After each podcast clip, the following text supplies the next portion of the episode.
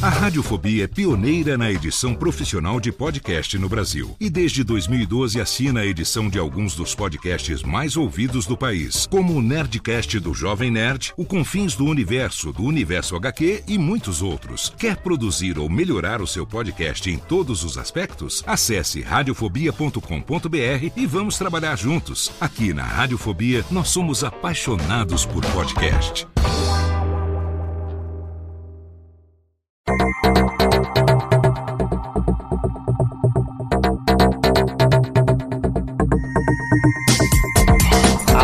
Técnica, alô Técnica, baixa a trilha técnica, seja muito bem-vindo. Esse é o episódio número 97 do Alô Técnica e hoje eu bato um papo com o meu amigo Daniel Bayer em mais uma edição da nossa série Sou Podcaster. Olá, seja muito bem-vindo. Eu sou Léo Lopes e esse é o Alotênica, o nosso podcast sobre produção de podcasts mensalmente no ar pela Radiofobia Podcast Network, trazendo para você tudo sobre produção de podcast, um programa no qual eu compartilho a minha experiência ao longo desses quase 13 anos à frente da Radiofobia Podcast Network e já há quase 10 anos na Radiofobia Podcast Multimídia, uma empresa que assina hoje a edição de alguns dos podcasts mais conhecidos do Brasil. Certamente você conhece o Nerdcast lá do Jovem Nerd e todos os outros programas lá do Jovem Nerd também, o Nerd Tech, o Nerdcast, o Nerdcast Empreendedor, o Speak English e agora também o Caneca de Mamicas, que as meninas a Agatha e a Andrea apresentam todo sábado ali, semanalmente a gente produz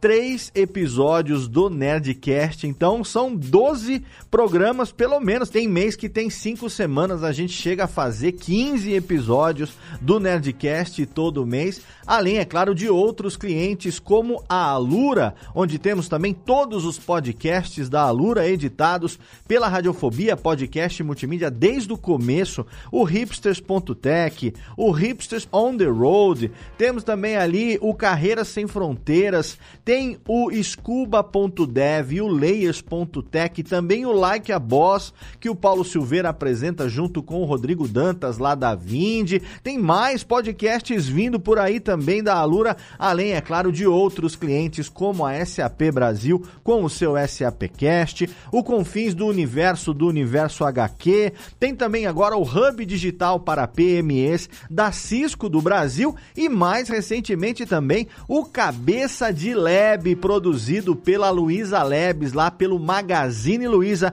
também agora cliente da Radiofobia Podcast Multimídia. Então, se você aí quiser ter o seu podcast editado por nós, ou se você precisa de qualquer solução relacionada à produção de podcasts, entra em contato com a gente através do formulário que você encontra no endereço radiofobia.com.br barra contato. A gente vai receber aqui o teu formulário, você vai ser respondido pela Lana, que trabalha com a gente no atendimento e em breve vamos mandar para você uma proposta de prestação de serviço sem nenhum compromisso. Quem sabe em breve você, sua empresa, seu produto, seu serviço, sua campanha também não sejam parceiros aqui da Radiofobia Podcast e Multimídia. No programa de hoje eu recebo meu amigo Daniel Bayer, um dos caras mais legais da nossa podosfera, cara que editou editou durante anos a fio todos os podcasts lá do Cid, lá do Não Ovo, Não Salvo, quando começou a fazer podcasts. Daniel Bayer começou a trabalhar com ele desde o começo. Agora parou, né? Os podcasts do Cid pararam. O Daniel também deu uma paradinha. Ele que é locutor também, profissional, com DRT, se formou na Rádio Oficina, que é a Escola de Locução Profissional de São Paulo, que eu também me formei. Também tirei o meu DRT depois de ter feito o curso de rádio radialismo lá na Rádio Oficina, a gente acabou descobrindo que o Dani fez um ano antes de mim. A gente não se encontrou. Ele fez em 2004, eu fiz em 2005. E o Dani Bayer, além de ser podcaster lá do Decrépitos, junto com o João, junto com o Mordente, ele também está trabalhando fazendo locução. É um podcaster muito querido, um amigo querido da Podosfera. E hoje você vai conhecer a história dele nesse nosso programa, mais um da série especial Sou Podcaster, a série que nós conhecemos um pouco pouco mais da alma podcaster que habita esses corpítios maravilhosos, donos dessas vozes que você ouve pela podosfera. Mas antes de chamar o Dani aqui para bater papo comigo, antes de entrar logo na pauta do programa de hoje, eu quero, é claro, recomendar aqui o nosso patrocinador, Alura Cursos de Tecnologia, que já tem mais de 1.260 cursos disponíveis na sua plataforma online para você poder se desenvolver nas carreiras relacionadas à tecnologia. Tem de tudo ali, inclusive se você nesse momento agora, né, de pandemia, nesse momento agora você está buscando uma transição de carreira, eu recomendo demais que você se matricule na Alura e que você faça os cursos das áreas que você busca uma recolocação, que você busca uma transição, porque com certeza vai te ajudar bastante. Eu pessoalmente conheço sim pessoas do meu círculo íntimo de relacionamento que fizeram uma transição de carreira, entraram em carreiras de tecnologia e começaram nos cursos da Alura, que ali você vai aprender. Tem curso de tudo.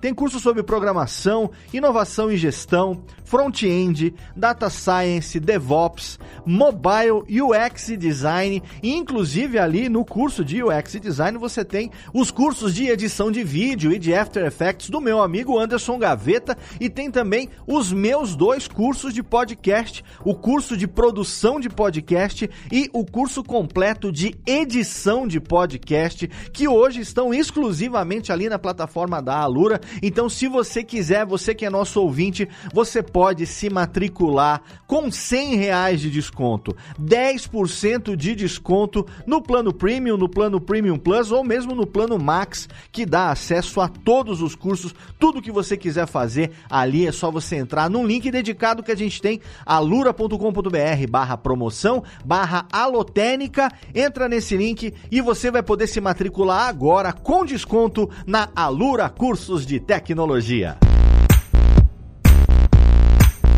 E eu quero agradecer também aqui aos apoiadores do Alotênica que assinam o plano ouvinte Alotênica através do PicPay. Se você quiser, tem também um link lá no nosso site radiofobia.com.br barra apoio. Ali você vai poder clicar e fazer o plano de assinaturas lá no PicPay para poder ajudar a gente aqui a produzir os nossos podcasts. E se você é assinante do plano ouvinte Alotênica, você tem o seu nome lido aqui em cada episódio, como fizeram no mês de de junho, a Jéssica Dalcin da Silva, minha querida Jéssica, o Vitor Hugo de Araújo Silva, o Jefferson Silveira, o Christian Lugarini, Ederson Nunes e Victor Estácio são os apoiadores nesse momento do plano Alotênica lá através do PicPay, que além de ter o nome lido aqui no programa, tem acesso também a um grupo exclusivo no Facebook e também a um grupo exclusivo no Telegram, aonde você tem ali contato direto com todos os apoiadores que que via de regra são produtores de podcast também.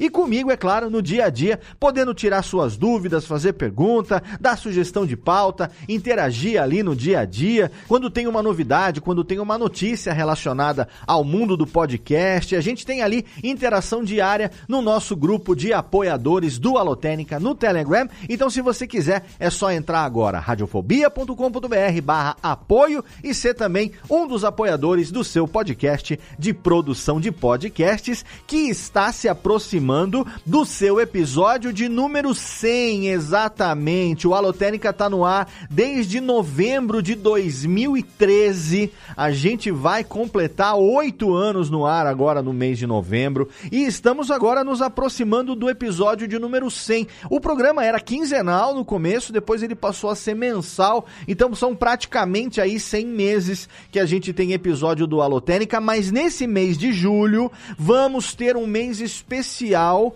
contagem regressiva para o centésimo episódio do Alotênica, que vai ao ar no mês de agosto de 2021. A gente vai ter nesse mês de julho esse aqui, que é o programa número 97. Vamos ter também o programa número 98 e o número 99. Vão ser três Alotênica, três semanas seguidas, para que então no mês de agosto a gente tenha o nosso centésimo episódio do do Alotênica, um episódio especial. Você não vai se arrepender. Eu tô preparando um negócio muito bacana para comemorar a centésima edição do nosso podcast. Então fica ligado, vai ter podcast ao longo do mês de julho, durante três semanas, e em agosto a gente tem a centésima edição do Alotênica. Se você quiser, pode interagir comigo também através do arroba Alotênica no Twitter, também alotênica, radiofobia.com.br é o nosso e-mail. Você pode mandar a sua interação, sua pergunta, sua dúvida, sua sugestão de pauta e em breve, quem sabe, a gente não tem aqui uma Alotênica do qual você tenha sido o meu colaborador, você tenha sido aí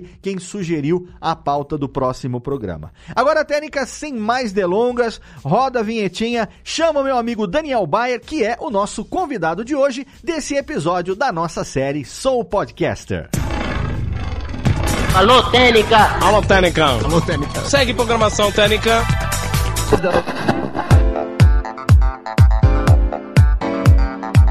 E no programa de hoje eu tenho o prazer em Nina Hagen, como diria meu amigo Marcos Lauro, de receber aqui um dos melhores amigos que eu fiz ao longo destes anos podcastais.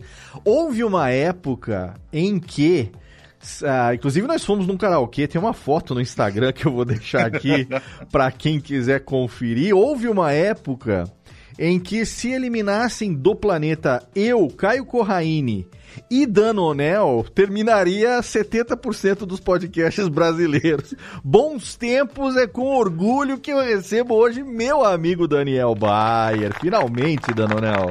Fala, Leozito. Como Eita, você tá? Tá, Tudo bem, bem, cara. Tamo aqui, né? Trancado né? na quarentola ainda. Já, já com a primeira dose, tô sabendo que a sua primeira está chegando. Tá chegando. Tá Aê, chegando. delícia, hein? Em breve já teremos mais alguns meses e estaremos aí lambendo corrimão. De volta aos karaokês da vida. De volta às nossas, às nossas aventuras podcastais, se Deus quiser. Mas é um prazer receber você aqui, meu querido Danonel, nesse programa que tem como objetivo apresentar para o ouvinte do Alotênica a alma podcaster que habita esses corpinhos deliciosos. Hum, um podcast que há dentro de mim. que há, exatamente. Você que tem um podcast, você que tem um podcaster e um licutor dentro de você, Sim, apresentar para o nosso, pro nosso ouvinte nessa nossa série que é muito especial para mim, porque é a chance que eu tenho também de conversar com os meus amigos e conhecer melhor da história de cada um deles, né? Então, hoje chegou a sua vez. Ah, Vamos gostoso. abrir. Não, não, vou, não vai ter nada. É o arquivo confidencial. Não, não vai ter. Não. Eita, brinca... É, Nossa, é, eu lembrei agora do, do, do, da conversa de Faustões que a gente fez na CCXP. Fizemos, né? Nossa senhora, foi. Outra lele, aquele. Batalha aquele... de Faustões. Batalha nossa. de Faustões. Foi, foi muito legal também a gente. A gente chegou a fazer um evento, se eu não me engano, foi aquele o Encontro Nacional de Podcast. A gente tava no foi. palco junto, né? Tava no palco. 2017, 18, por aí. 17. 2017, 18. Foram os dois anos lá que aconteceu o encontro. Inclusive, acho que é dessa época, aquela, essa foto que eu vou deixar aí do nosso. Do karaokê. Do, do karaokê que a gente foi e tal, não sei o quê. Foi, foi e mesmo. esperamos em breve que isso aconteça novamente. Mas, Dani, conta para pro ouvinte aqui do Alotênica é, quem é Daniel Bayer. Daniel Bayer por Daniel Bayer. Você é da onde? de onde você nasceu? O que, que você fez da vida? É, enfim, até você, eu sei que nós somos ambos é, locutores formados com DRT a, através de Rádio Oficina. Grande Rádio Oficina. O Império de César. Tem Ciro César, Passamos grande. Que, que ali. Tem o carro dele com a placa escrito Ciro, isso é um detalhe importante. Exatamente. Quando eu descobri, eu fiquei, olha, moral, o cara ter essa placa. E, mas vamos, vamos conversar um pouco sobre o, o, o, o começo. Eu sempre gosto de perguntar como que os nossos convidados eram, tipo, quando criança, né? Se a gente que, é, enfim, se tornou locutor, a gente sempre era falador, tagarela, gostava de brincar, de imitação, não sei o que tem. Conta um pouco pra gente da tua história até chegar na Rádio Oficina. Como que foi, de onde você é, família, se tem algum maluco também na família ou você que foi ovelha desgarrada. Conta ah, foi isso mesmo, cara. Eu que fui o... Aquela velha história que você faz, ah, eu sou locutor. Ah, mas você, você não trabalha? né? Tipo, não existe o seu trabalho, né? Ou radialista, conserta rádio. É. O cara conserta rádio. Não, eu fui esse da família que enveredou pro lado errado, né, da coisa. E eu sou natural de Lorena, interior de São Paulo, cidadezinha próximo de Aparecida, Sim. Guaratinguetá, né? Ali na Dutra, né? Passou. Isso, na Dutra. Tem uma van agora, então é fácil de enxergar. você vê aquela estátua, você, opa, Lorena. Viu a estátua da liberdade. Estou em Nova York, não, Lorena. Estou... Que inclusive foi a estátua que caiu a mão dela uma vez, que- em cima de uns carros. Tem, você acha aí no, no Google as imagens. Mas eu, eu era isso mesmo, cara. Eu era criança que pegava e ficava brincando com duas fitas cassete pra Tamo junto, fazer vi- então. virada de, de música ou É gravação e, e mudava aceleradinho pra ficar com vozinha. Porque eu gostava muito, quando eu era criança, de ouvir Sobrinhos do Ataíde. Sim. Que pra mim era, tipo, puta, eu quero fazer rádio por causa desses caras. Né? A gente tem Fazer 10, vozinha. 10 anos, um pouco mais. de- Você tem o quê? 35? 35. 35. Eu vou fazer agora, final do mês, 47. Então a gente tem 12 anos de diferença. Os seus sobrinhos da Taíde era o equivalente ao Djalma Jorge pra mim, 10 anos antes. Sim, verdade, que também é outra coisa fenomenal. Que era a referência do humor na nossa idade respectiva, né? De que fazia as vozes, os quadros e tal. A gente tem, tem um feed no, na Radiofobia que chama o Melhor Humor do Rádio. Sim, já Aonde vi, tem já- lá Os Sobrinhos do Ataíde. Versão brasileira, Jacu, Boston. Gravado nos estúdios sem ar-condicionado. Era muito sensacional, cara. O que que Eu estão fazendo de disso, cueca cara. na varanda? Churrasco. Peterson Foca, né? Uhul, Uma, uma chuletinha. Sensacional, cara. Até hoje eu, eu escuto e racho, porque me lembra uma fase muito Sim, gostosa. Muito assim. bom, né? Era muito bom. A É, fase do rádio moleque ainda, né? Do rádio é, descompromissado com qualquer coisa, que tirava sarro, mas eles eram já um pouco mais é, de quadro, um pouco mais cabeça, Sim, era bem é. legal, né? O próprio Peterson Foca, nossa, a gente ria muito, cara. Sim, cara. O pô, Zé, os caras. o, pequeno Wilber.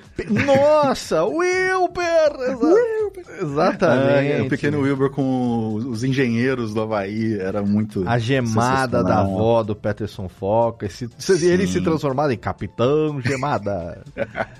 E eu era tipo assim, 10 anos de idade, eu subia no telhado de casa pra mexer na antena. Eu tinha uma antena de FM, Uhum. aquelas redondas. É mesmo? Só, funciona, só pegava as rádios de São Paulo aqui se eu colocasse essa antena no telhado. É, porque longe também, né? Tem É, razão, é. 200 quilômetros. Então Uhum. pegava mal se você não pusesse antena, mas com a antena, com aqueles rádios antigões, pegava fenomenal. Então eu gostava muito de ouvir Jovem Pan, a época de ouro do Pânico. Sim. E tinha todo mundo ali, né? Que não era o que virou hoje. Não, é o pânico quando Nossa. começou ali, né? Realmente. É, Nos anos 90 ali. Sim. Uhum. E eu subia no telhado pra arrumar essas antenas. Eu gostava muito disso. Eu falava, cara, eu, eu gosto de rádio. Eu- Teve uma época nessa mesma fase que eu queria ser dublador.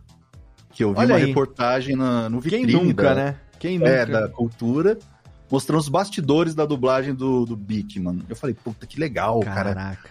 Dá a voz pro personagem, ele vira o personagem e tal. Uhum. Aí eu vi que tinha que ter talento pra ser ator. Então eu falei, é, acho que não vai rolar. Você sabe que eu só fui descobrir que pra ser dublador precisava ser ator já fazendo rádio oficina, né? Ah, é? Eu ainda achava que, como locutor formado com DRT, eu ainda poderia fazer dublagem e não tinha essa, essa noção. Aí lá no curso que eu descobri, falando, não, não, não, você, locutor, você pode fazer isso, isso, aquilo, mas dublagem não, que você teria que ter DRT de ator. Eu falei, puta, É. entrei no curso errado? Falei, não. Então, eu acabei meio que... Depois até cheguei a pensar em fazer curso de teatro, mas... Cara, eu já tinha 31 anos, fazer curso de teatro pra começar de novo, acabei de começar uma outra carreira, aí eu deixei o negócio de dublador pra trás e ficou só nas brincadeiras de imitação mesmo. É, eu Mas também. era um negócio que eu também, cara. queria, cara. Ta- é a gente que gostava de fazer coisa com a... Mas molequinho, você você fazia, tipo, Fazia. os personagens do Peterson Fox, você imitava, os desenhos animados, você fazia as vozes também, porque Sim. tem locutor que é o locutor de falar pra caralho, e tem o locutor imitador, o cara das vozes. Você era o das vozes também, não? Eu era, eu gostava de imitar personagens em tipo, sei lá, o Zé Colmeia. Ah, tá. Ai, catatau, uma criancinha tentando fazer a voz, né? O Zé Colmeia. E fazia, fazia Lula, o Collor. Eu não consigo Ah, mais fazer o Então Collor. é isso. Minha Eu gente, no começo É, do meu eu- governo, eu vi a luz no fim do túnel. Exatamente. e eu tinha muito isso. E eu lembro de comprar um, um microfoninho desses bem fuleiro Ah, que na legal. feira. Sei lá, microfone dinâmico bem porcaria, que aquele som de, Aham. de- Parece que tá falando numa batata. Aquele som gravava. de, de loc- locutor de loja, né? De, de- É, carro da pamonha. Carro da quase, né? pamonha, exato, exato. E eu Estourado. gostava de gravar isso, e eu montava, tipo, historinhas, sei lá. E depois, eu vou contar depois pra frente, que eu consegui levar até uma dessas sketchzinhas pra rádio até, aqui do interior. Caraca, que legal. E eu fazia, tipo, era um casal de velhinhos, assim, sabe? Aham. Ai, gerifunda, ai, como é que eu faço pra ligar essa máquina de lavar? E tinha umas historinhas assim, os velhinhos não sabendo ligar as coisas. Tecnologia naquela época era máquina de lavar automática. E velho celular. sempre estigmatizado. né? Sempre, né? O- a velhofobia que o pessoal tem. E eu fazia isso, cara. Eu gostava de fazer. E era assim, trabalhoso. Você tinha que ter os dois cassetes pra você poder fazer a. Eu mixava, a- gravava minha voz numa fitinha, aí na outra tinha a música. Aí eu fazia tudo isso e gravava em outra fita Aham. pra ficar mixado. E assim. Mas assim, Tá- vamos, vamos, vamos fazer um negócio aqui. A mixagem que você tá falando é igual a que eu fazia também, que era tipo, você tocava uma das fitas no alto-falante de um rádio, e aí você gravava com o outro. Você não tinha uma conexão de cabo entre eles, né? Não era, ou Não, era eu- mix, eu até você, ou, ou você conseguia, é, Eu trans- transferir de um pro outro o sinal de áudio? Porque o meu era assim, tipo, botava aqui um rádio tocando, a música tava no fundo e eu gravava a música junto com a minha voz no outro, entendeu? Ah, não, o seu era mais roots ainda. Eu conseguia ainda usar o auxiliar do rádio. Então Ah, eu conseguia ligar legal. em outro. Aí eu fazia uma maracutaia, já pega Era uma de gambiarrona, som, né? Aham. O outro toca fitas aqui, põe tudo ali, liga e tal. E nunca ficava 100% bom porque era tudo de baixíssima qualidade, né? Cassete não tem aquele som, o microfone também não, mas eu adorava, cara, fazer Que isso. legal. Já era, já era mais, mais moderno do que o meu, que o meu era, era no, no alto-falante mesmo. É, e eu lembro que com, com uma mesada que eu tinha, por aí 10, 12 anos, eu fui juntando, juntando dinheiro. Quando eu tinha 16 anos, eu comprei uma mesa de som. Caraca. Eu, uau, uma mesa de som, uma Watson de seis canais. Eita. Tenho até Lelê. hoje ela aqui, não sei se ela ainda funciona. Que Aí eu legal. falei, pronto, agora eu tô feito, agora eu tenho uma mesa de som. Agora vou eu vou virar. Nossa. Produzir animal. E eu gravava isso tudo aí, até que veio depois o advento da informática, que você já conseguia já fazer outras coisinhas, num 486 ali e tal. Tinha um programa que era o Gold Wave, Aham. que ele era tipo, sei lá, um Audacity feito na pedra, Sei, sei. sabe? Sim, sim, você sim. conseguia fazer bastante coisa até pra época. Sim, era um proto, proto multipistas ali, um- uma coisa ainda bem É, iniciante assim, ainda, né? Ele era aqueles demo mesmo, que você não conseguia fazer tudo, mas dava pra você, Aham, pra você mexer. sim. E foi assim minha, minha carreira do, de voz começou assim. E eu fui e não parei mais. A dublagem eu deixei pra trás. Sim, também acabou ficando. Acabou ficando. E eu fui mesmo, enveredei pelo negócio de voz, de rádio mesmo. Mas sempre foi, desde pequeno, o seu- o que você queria fazer? Você nunca pensou em estudar e fazer outra coisa além de trabalhar com isso? Ou Não, que você fazia cara. porque gostava, né? Então, tipo, é, é, é, que eu, por exemplo, durante muitos anos eu queria trabalhar com isso, mas não acabou sendo a minha carreira. Eu acabei indo fazer outras coisas. Sempre gostei de brincar de fita cassete, eu sempre falo nos programas e tenho as coisas tudo guardado aqui ainda, os radião que funciona, as fitas e tal, não sei o quê. Mas eu acabei indo seguir uma outra carreira, fui seguir carreira missionária, fui estudar japonês, fui fazer outras coisas e só com 30 anos é que eu mudei né, de, de, de carreira, quando eu me desliguei profissionalmente lá da carreira missionária, que aí eu fui buscar o sonho de, de rádio. Mas, já, mas não tinha sido a minha primeira opção, porque aqui em Serra Negra eu não tinha, também sou do interior, os dois somos do interior, né? Mas aqui eu não tinha, por exemplo, um- um- uma emissora que eu pudesse estar ali fuçando, correndo atrás e tal. Eu, eu tenho um tio, tinha infelizmente falecido, irmão da minha mãe, que morava em Socorro, não aqui em Serra Negra. É, e ele era o cara, o maior radialista que tinha em Socorro. Era conhecido como Gordo. Tinha o programa O Gordo no Ar. O cara fazia um sucesso. Infelizmente, ele ficou doente há alguns anos. A gente foi lá pra dar uma assistência pra ele. E aí eu, eu vi lá as fotos, os recortes de jornal e tal. Mas ele morava em Socorro daqui pra Socorro tem, sei lá, 40 quilômetros. Então era não era tipo, acessível nem nada, né? Eu só fui resgatar essa carreira depois dos 30. Mas você não, você desde pequeno gostou, quis e, é, e foi a sua primeira opção, então, logo de cara. Foi, foi. Eu fui fazer a rádio oficina, eu tinha 18 anos. Caraca, velho. Depois eu te mando, tem uma foto, eu novinho ali na, naquelas mesinhas laranja da, Sim, da rádio oficina, aqueles, fazendo exercício. aqueles de carpetão lá, né? Isso. Aquela mesa, aquela mesa que era o botão, o fogãozinho, né? leteza, Fogãozinho. Fogãozinho, gira-gira, assim. Você, cara, você tinha, que, que ano que você fez rádio oficina? 2000 e... 2004. 2004. Eu, eu É. fiz 2005, cara. Então foi muito perto. Quase que a gente se Quase cruza que a lá. gente se A minha tromba lá. turma, a minha turma foi B05 Noite. A minha era B04 de sábados. Ah, então a gente não se cruzou, porque tinha o negócio das turmas se encontrar anterior com a. Mas aqui a nossa turma era todo dia, todo dia à noite. Era toda noite, durante a semana, e tinha a turma de sábado. E o curso de sábado era um pouco mais longo, né? Sim, porque daí era só sábado. Porque era uma. inteiro. Era sábado o dia todo, Tinha né? só o horário do almoço e Ah, então. até eu cinco até horas será lá. que teve a chance da gente se cruzar? Mas não, não, rolou, então. Não, não- acho não, que não foi, deu. foi, foi, foi acontecer isso 20 anos depois. Você fez aí em 2004, você deve ter pegado então a época do Morgadão lá, do Rogério Morgado. Sim, o Morgado tava saindo. Ele tava finalizando o dele, ele fazia de sábado também. Ah, se eu não me engano, porque ele- a gente tava. Eu lembro que eles estavam já organizando o TCC, já, que ter a entrevista, e eles. Sim. Ali a gente assistindo, né, pra, que a nossa turma era nova, Aham. a gente assistindo o DVD dele, o, O TCC dele. deles, né?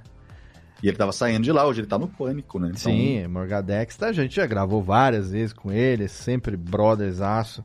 É, e, e lá na Rádio Oficina, você, antes da Rádio Oficina, em, em Lorena, você chegou a ter contato com emissora de rádio? Você chegou a Sim. bater na porta das rádios? Chegou a, sei lá, eventualmente estagiar? Porque ah, tem esse negócio, né, do moleque naquela época que gostava de rádio. Ele era pentelho das emissoras de Uhum. rádio, né? O cara, se tinha uma emissora, ele fazia qualquer coisa pra estar ali naquele ambiente, né? Você chegou a ter essa experiência, não? Sim, eu cheguei a ficar enchendo o saco de radialista. De juntar com um amigo meu, "Va- cara, vamos, a gente, vamos juntar um dinheiro, vamos comprar um horário pra Ah, tentar ter o nosso programa. arrendar Mas, um horário, né? Era muito inacessível. Claro, assim. claro. Pra época, sei lá, era dois mil reais a hora. Agora você imagina isso Rádio em é 99, Sim, 2000. Não tinha como, mas a gente ficava pentelhando. Quando tinha evento de que tava o radialista, o locutor, sei lá, na praça da cidade fazendo sorteio de, de carro, de qualquer coisa, a gente tava lá pentelhando. E gostar que esse ah, amigo meu foi enveredou para outro lado completamente diferente. Hoje ele é arquiteto. Não Caraca, tem nada a ver com rádio. que legal. Mas a gente fazia, a gente chegou até a gravar umas esquetezinhas juntos, assim, nesse sistema de, de cassete e tal. Mas, assim, era que nem você falou, no interior é muito difícil você Uhum, se enfiar numa rádio, porque aqui tinha a Rádio AM, que era a Rádio Cultura sim, de Lorena, sim. que era uma das rádios mais antigas do Brasil. Fui descobrir isso lá na Rádio Oficina depois, falando, conversando com o Ciro, que era afiliada da Bandeirantes. Aham. E a Rádio FM, que era a Columbia FM, tava se transformando em Transamérica, né? Em, em retransmissora, afiliada. Certo. Então, tipo, tinha um locutor na rádio. O resto vinha tudo já pronto. Já vinha a programação, é. Uhum, Então, tipo, eu falo, cara, aqui eu não vou conseguir nada. sim. Aqui, se eu, se eu não for dar a cara por aí, eu não vou conseguir nada. Acabou que eu fui conseguir de- depois da Rádio Oficina em Cruzeiro, que é mais. Mais pra lá um ainda. pouco, né? É. É, Mas fazendo isso, fazendo sketch. Mas, ah, peraí, peraí. Antes da sketch, quero saber. Pra Rádio Oficina, você continuou morando em Lorena e você frequentava, ia pra São Paulo todo sábado, Isso, fazia todo sábado. o curso o dia todo e voltava pra Lorena. Você morava em Lorena, mas você fazia o curso em São Paulo. Fazia em São Paulo. Ia cedinho, pegava o ônibus das 5h40, cometão, Caraca, velho. pra Isso- chegar na aula correndo em cima ali do horário. Nossa, todo mundo vê Voltava. a- as pingas que a gente toma, mas ninguém É. vê os tombos que a gente leva, hein? Chegava em casa quase meia-noite no sábado. No Tipo, sábado, Tipo, vou- eu perdia o meu sábado. Sim, era o sábado. E foi, foi- o curso de sábado era mais longo, então foi mais de um ano, né? Mais de um ano. Foi Era quase um ano e dois, se for contar o... Depois toda preparação pro TCC que tem. Bancada demorou- e o cacete. Bancada. Sim. Aí depois tem o estágio, né, que a gente tem que fazer. O estágio operacional, que era mexer na mesa de som, você fazer ali o seu programa, né? Que Uhum. eles tinham na época só a rádio web, né? Sim. Hoje eles têm a rádio a FM mesmo, Aham. a rádio show. E eu ia todo sábado, todo sábado. E nessa época eu ainda trabalhava é, fazendo fotografia de balada. Mas em Lorena. então, tipo, eu tava no cometão, 10 horas da noite, já chegava mensagem, ó, então, hoje a balada é tal, não sei o que lá. Chegava em casa, tomava um banho, jantava. Ah, você chegava passava- sábado à noite e direto pra balada. Direto, porque Pra fotografar. Era, olha, fotografias de balada. Não tinha celular com, com câmera. Ainda não Praticamente tinha. ninguém tinha, né? Sim, sim, sim. Então a gente ia com a câmerazinha e a gente não recebia pra fazer isso. A gente recebia em bebida. Ah, era Permutex. Molecada de 18 anos. Sim. E outro, primeiro entrar nas baladas, não pagar ingresso, né? Nas Não baladas. pagar ingresso, E ganhar fichinha de, ganhar de fi- whisky Ganhar as, as consumação. e ainda ficar de boa com a mulherada, né? Ai, Porque é o fotógrafo, fotos, é, O exato. cara do site, você tá com, com a credencial lá. Ai, caralho, não vale nada, molecada de 18 anos, só muda a- a- a- o endereço e a geração mesmo, né? Sim, mas eu tava quebrado, né, cara? Porque Sim. o dia inteiro tendo aula e exercício, a gente faz os exercícios lá, né? Você sabe? Tem- Ah, e haja visto também, não é só quebrado fi- é, fisicamente, como financeiramente também, porque o curso Também. era caro, né? sim, o e o curso cometa também. O ah, é? O semana. ônibus e o curso era uma pancadona, hein? É, o curso era caro. E Tinha eu que chegava ter- quebradão. Haja foto. Haja foto. E- Só que você não dá pra você pagar o Ciro César e o Cometão em uísque, né? Então, com voucher, né? com voucher de uísque não dá, né? E aí depois, você tirou o DRT em São Paulo, né? Uhum. Você chegou a tirar o DRT em São Paulo direitinho? Ou você é daqueles que acabou o curso e nunca tirou o DRT também? Não, tirei certinho. Lá na, dele... lá na República, lá na Delegacia Regional do Isso, você vai lá Trabalho. e faz lá o, o trâmite todo certinho. E depois acabou que meio que eu fui arrumando um espacinho nessa rádio que eu Você fazia. sabe decor seu DRT? Ah, não sei. Até não muito tempo eu não sabia direito o meu CPF. Tem uma ideia. Eu não duvido, eu não duvido. Minha memória não é uma grande. uma Mas grande aí, coisa, mas não. aí, peraí, você faz a rádio oficina em São Paulo, morando em Lorena. Uhum. E naquela época a gente não tinha ainda, não se falava em, em mídia digital praticamente, né? Porque a gente estava começando, na- naquele momento ali, a gente estava vivendo 2004, 2005, 2006, ah, o surgimento ainda embrionário das web rádios, Sim. que foi algo que se difundiu muito naquele momento ali. As emissoras de rádio ainda não transmitiam o seu sinal do dial para a web, então Não. a web rádio era considerada uma concorrente do FM, né, uma concorrente do rádio aberto. Uhum. E a gente sequer falava ainda de arquivo tal de porque o podcast mesmo estava surgindo lá nos Estados Unidos em 2004, então aqui, se pegar nossas apostilas de rádio oficina, não tem praticamente nada, Nada. falando de mídia digital. Não era uma matéria que a gente estudava, não era uma opção. Aí você voltou para Lorena para fazer o quê? Com DRT, ti- tirou DRT e tal, sou radialista, mas não tem rádio, que eu vou fazer o quê da vida? Aí eu consegui essa boquinha com um amigo meu que trabalhava nessa rádio, em Cruzeiro. Aí ele Ah, tinha um Cruzeiro, programa lá tá, que, tá. Que era de baladas. Certo. Ele também falava sobre as baladas tal, sorteava ingresso tal. Era domingo, domingo à tarde, assim, até a noite. Uhum. Aí ele falou, cara, você não quer fazer aqui? Precisando de alguma coisa mais. Mais uma pegada de humor pra eu jogar nos intervalos e tal. Eram bloquinhos, tipo sobrinhos da Taíde mesmo, sabe? Ah, Sketchzinhos. foi aí que você fez a esquete dos velhos? Aí que eu consegui pôr os velhinhos no rádio. Ah, entendi. Entendeu? E eu lembro que, foi bem na legal. época que tava tendo. Aquele, sabe, aquele negócio do referendo, do desarmamento. Desarmamento, sim. Então eu fazia umas esquetezinhas, umas piadinhas com isso e tal. Hoje em dia dá um, uma- um problema. Hoje em dia não pode. é. Hoje em dia Não pode falar da- das coisas. Quer ser Mas cancelado isso, falar fazia- o que nós falava naquela época. Exato. E eu, eu lembro que o Lula era o presidente, então a gente zoava o Lula também, botava, tipo, sei lá, o velhinho falando que o Lula não tinha, não, não sabia governar, coisa. Ó, gente, isso aí é 2005. A gente não sabia o que viria pra frente. Sim, mal sabíamos sabia nós. É, não, o Lula não, o Lula não sabe, não sabe nada. Aí cortava no final do negócio, era o Lula provando que ele sabia fazer alguma coisa. Ele contava piadas de tiozão que não tinham graça nenhuma, sabe? E assim foi, cara. Eu, eu fazia, eu gravava tudo em casa, ainda com, com a minha mesa da Watson, mas com um microfone melhor, um Lesson Sim. Profissional, é, aqueles. tem um Lesson, um, SM, um SM58 Wannabe, né? É, esse Aquele mesmo. M- Eu tenho um aqui também, tá ali no, no pedestal aqui, o SM58. Ainda, ainda dá no corinho. Não é Dá, o SM58 da Shure, mas ele dá, dá no couro ainda, esse Dá você Lessonzinho. plugar hoje num, num H5, com um H6, ele. Antes de eu bem. ter esse microfone aqui, que hoje a gente tem, você tem o SM7B também, né? Também. Então, antes do SM7B, era esse Lesson que eu usava e foi o meu microfone de podcast durante, sei lá, 7, 8 anos. É, era o que eu usava pra gravar. E eu grava, escrevia as sketchzinhas curtinhas de dois minutos no máximo, Aham. gravava todas as vozes editava no, no computador, já era no Vegas, né? Uhum. Som de Ford Vegas que a gente aprendeu na rádio oficina, né? Na que tinha o curso foi a de Então, aí eu sempre. módulo de sonoplastia. nego né? me pergunta, mas por que quando, quando eu tinha o curso de edição de podcast no Vegas, né? Falava, pô, mas o Vegas, ele é um software de edição de vídeo, não sei o quê. Aí eu falava, bom, primeiro que todo software de edição de vídeo é um software de edição de áudio. Ah, mas eu não vou editar podcast no Premiere. Falei, então, aí você tem que entender o meu background. Na escola de rádio que eu fiz, a gente tinha ah, um, um instant replay que era o Incochan, Encoxando. o Incochan, que era a programação de rádio ao vivo. A gente tinha o SoundForge e o Vegas, que na época era da Sony, hoje é Magic, se eu não me engano.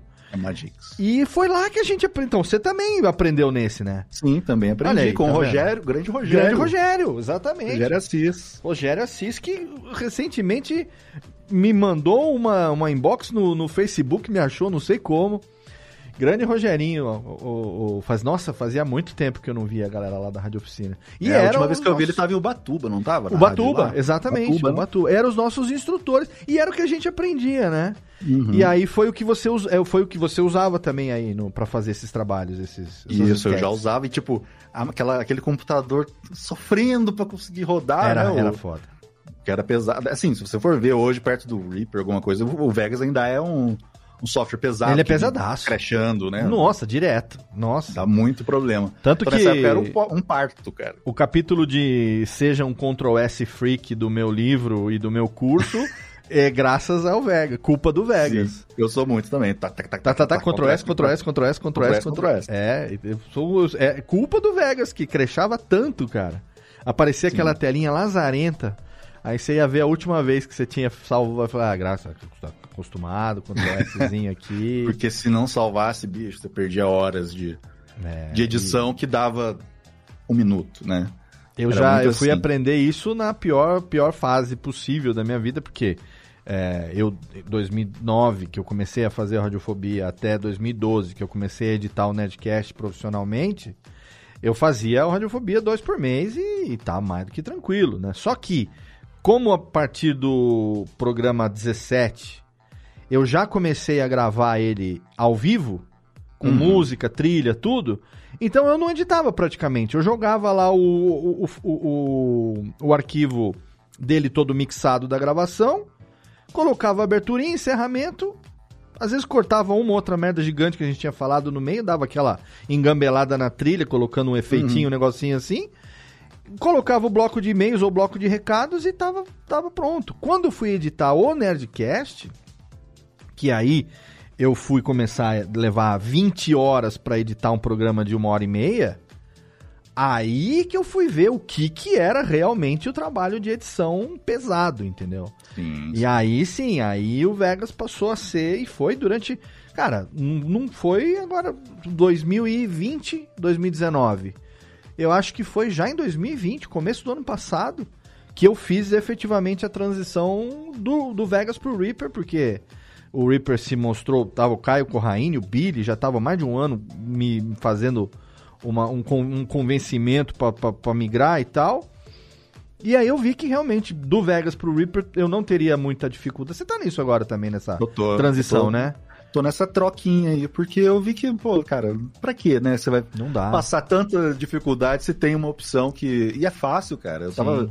Já mexendo alguma coisinha assim. E o Reaper ele, arquivos ele é- ele é muito customizável, então você É, consegue você mudar tudo. Você consegue deixar os atalhos do mesmo jeito que você usava no Vegas, você consegue até, se quiser, a aparência, a aparência dele é mil vezes melhor do que a do Vegas também, você consegue customizar e tudo mais, e, e é muito legal. E outra, né, vamos ser bem honesto aqui, quem que pagava é, mil dólares de licença no É. Vegas, né, querido? É, Então- era entrar lá no cracks.ks. Né? Então, agora o Reaper não, o Reaper você paga uma licencinha ali que ainda é praticável, pô, você paga uma lifetime license ali de, sei lá, acho que são 60 dólares, e você tem ele, sabe, puta, ad eterno, ad eterno não é, mas você vai ter pelo menos 10 anos de atualização, e é liberado, e assim, E, e assim, e não é obrigatório, né? Se você Pois não é, quiser, usar se você não quiser comprar a licença, você pode continuar não comprando e, e ele não bloqueia nenhuma função do programa principal por ele não ter a licença. Ou seja, E aí comigo foi assim, eu usei acho que um ano, não, um pouco menos de um ano é, sem a licença. E aí, como eu falei, não, eu, eu vou usar. E assim, tipo assim, a minha gratidão aos desenvolvedores faz com que eu, eu vou pagar essa licença, porque eu vou usar Sim. muito esse programa.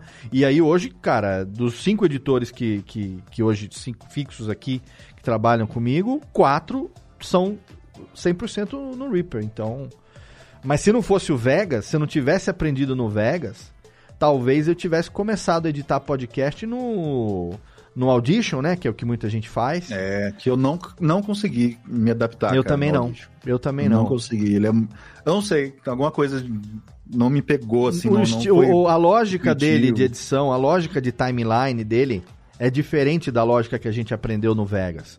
Então, É. os caras que começaram no Audition, tipo Guilherme Afonso, ah, o Mauri, o próprio Thiago Miro, que trabalha com a gente, dos nossos editores, o Thiago Miro é o único que faz no Audition.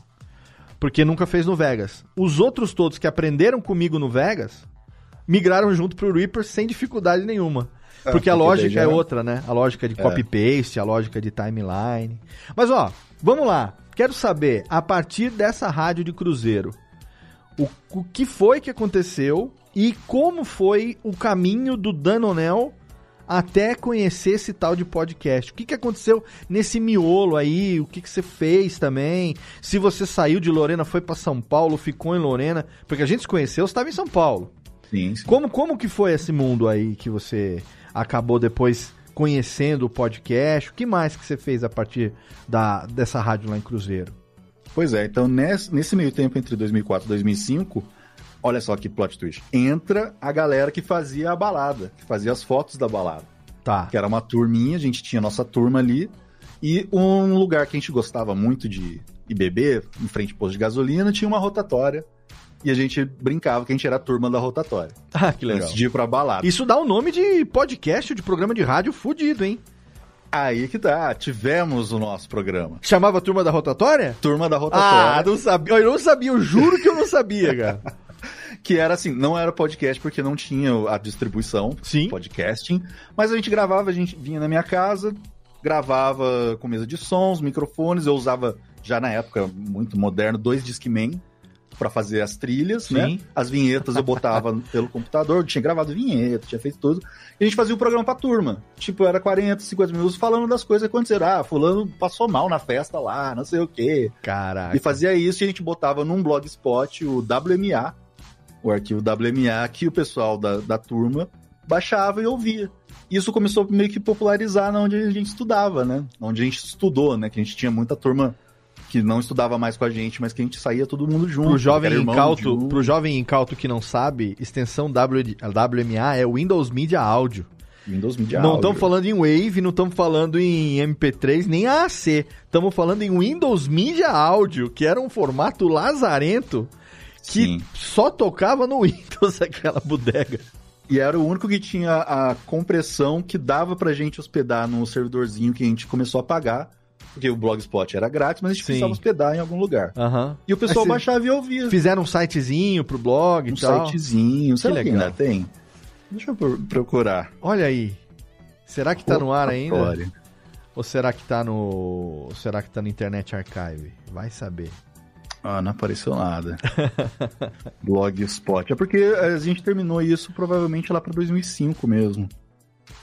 Não, apareceu um monte de foto de rotatória. Então não, não- não vai- acho que não vai ter mais. Mas a gente fazia isso, então o pessoal baixava e ouvia. Que legal. Então era meio que um proto-podcast no começo, assim. E foi exatamente nessa época que foi o primeiro podcast que eu ouvi. Que era sobre Lost, era o Lost in Lost. Lost in Lost. Que já era do Globo.com, era Sim. do séries e etc. Que era só um cara falando, Carlos Alexandre. E era o cara falando, comentando os episódios da semana, que a gente assistia, né, naquele jeito.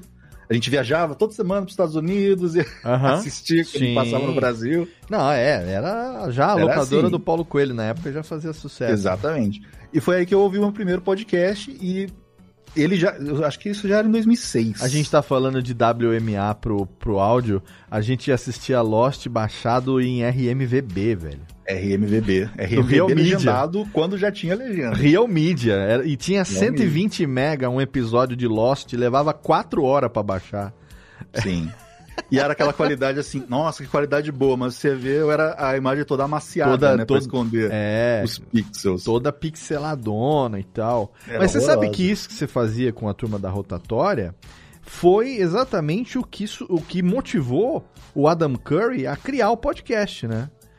Você sabe disso? Você tem essa informação? Uhum. Sim, sim, Porque sim. naquela época tanta gente começou a fazer isso que vocês faziam, que era produzir um arquivo MP3 e colocar o link no blog pra galera baixar, que o Adam Curry convenceu o Dave Weiner a desenvolver o RSS 2.0, que passou a distribuir os arquivos de mídia junto com o feed, né?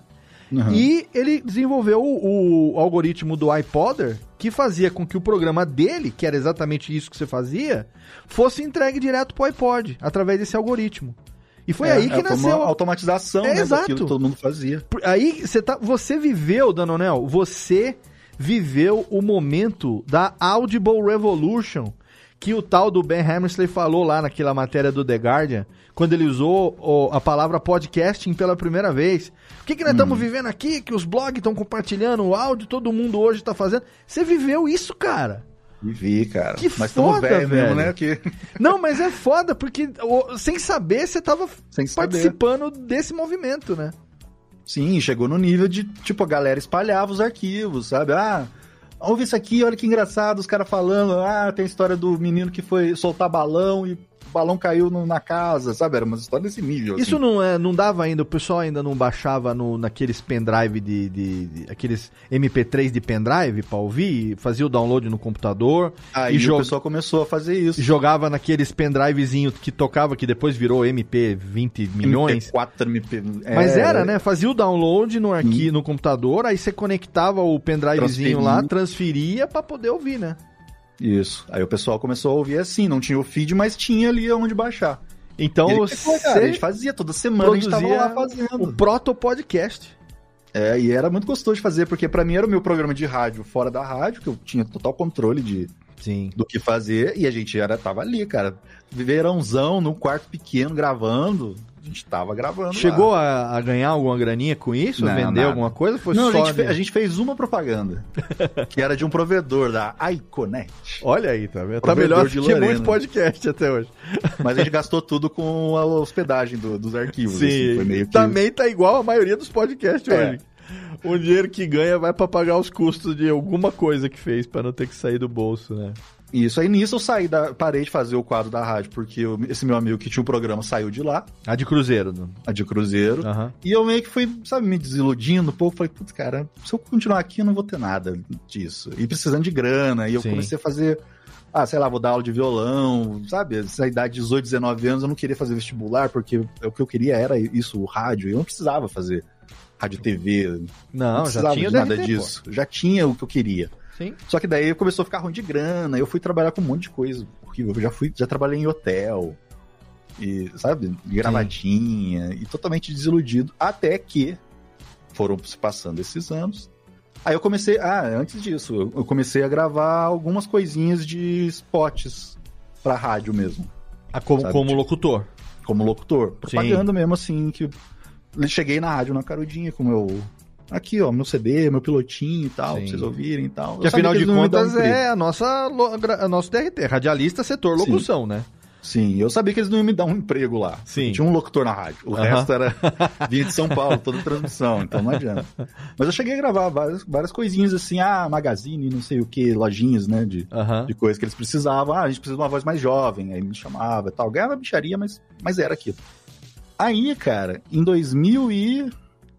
2011, já pulou bastante tempo aí. Pulou um tempão. Na época do, você lembra, o famigerado Prêmio Pix, que tinha bastante. Prêmio Pix, sim, com certeza. Prêmio Pix e tal. Foi aí que eu conheci uma galera de Twitter, que eram tipo uns famosinhos, eu não lembro direito como é que a gente se conheceu. E eles tinham um podcast, que era o famigerado Zoeira Cast. Zoeira Cash. Nossa. Jurássico. Sim, clássico. E eles já faziam e tal, eu conheci eles e a gente tinha muita mania de passar a madrugada batendo papo no Skype. Uhum. E eles tinham parado de gravar o podcast. Eles gravaram 10 episódios, cansaram e pararam. Certo. E a gente batendo papo, não sei o que lá, e um dia eles tiveram, vamos voltar com o podcast? O Daniel aqui sabe editar e tal, vai ficar mais legal. Aí eles voltaram com o podcast, e o podcast tinha ali até pra época uma certa audiência. Uhum. E um dia que a menina que apresentava o podcast, a Nina, ela tava sem voz, ela tava totalmente rouca. Aí você fala, "Pô, você não, não é locutor? Faz aí, apresenta aí. E eu meio, né? Ah, será? Será que. Não é porque, tipo, eles faziam daquele jeito.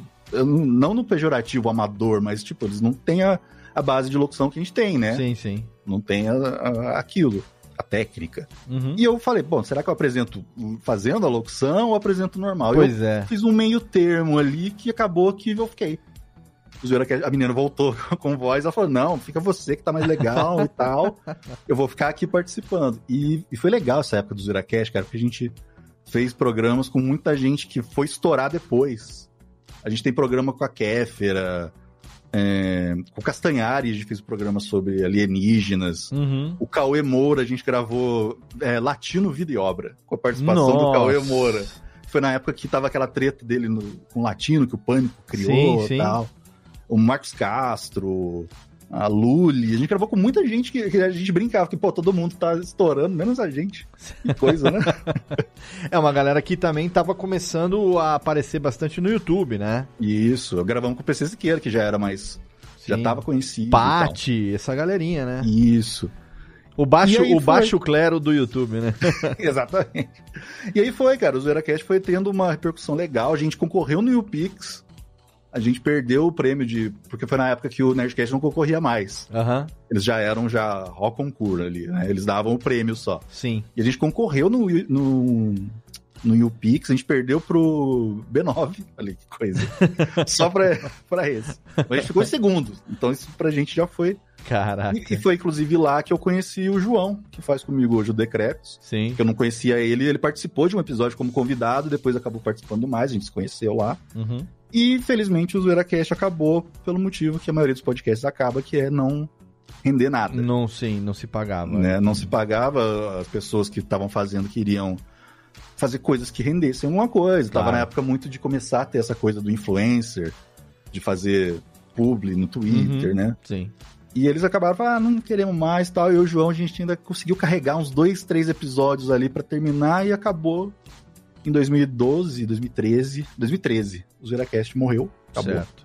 Você não acha mais o feed nem nada, porque a gente usava uma plataforma, não sei se você lembra do Podcast Garden, Nossa, sim. que você podia, tinha ali uma limitação por mês, mas você conseguia botar um- os episódios e criar um feed. Sim, porque- sim. Era tipo o Podomatic que tinha, né? É, e Uhum. tinha lá o feed e tal, mas depois que foi descontinuado, o feed morreu. Hoje, se as pessoas procurarem o Zuracast, acha alguns torrents aí que os, os ouvintes Aham. mesmo armaram. Foram acho que uns 63 episódios. Tem, tem. Sempre tem a- as viúvas que tinham o download de todos, aí disponibilizaram pra, pra galera, É. né? Quando um podcast querido pelos ouvintes acaba, acaba acontecendo esse tipo de coisa mesmo, né? E foi nisso aí, do Zuracast, que eu comecei a editar mesmo, como editor, né? Além de eu, de eu gravar, eu apresentava o programa, eu também editava. Uhum.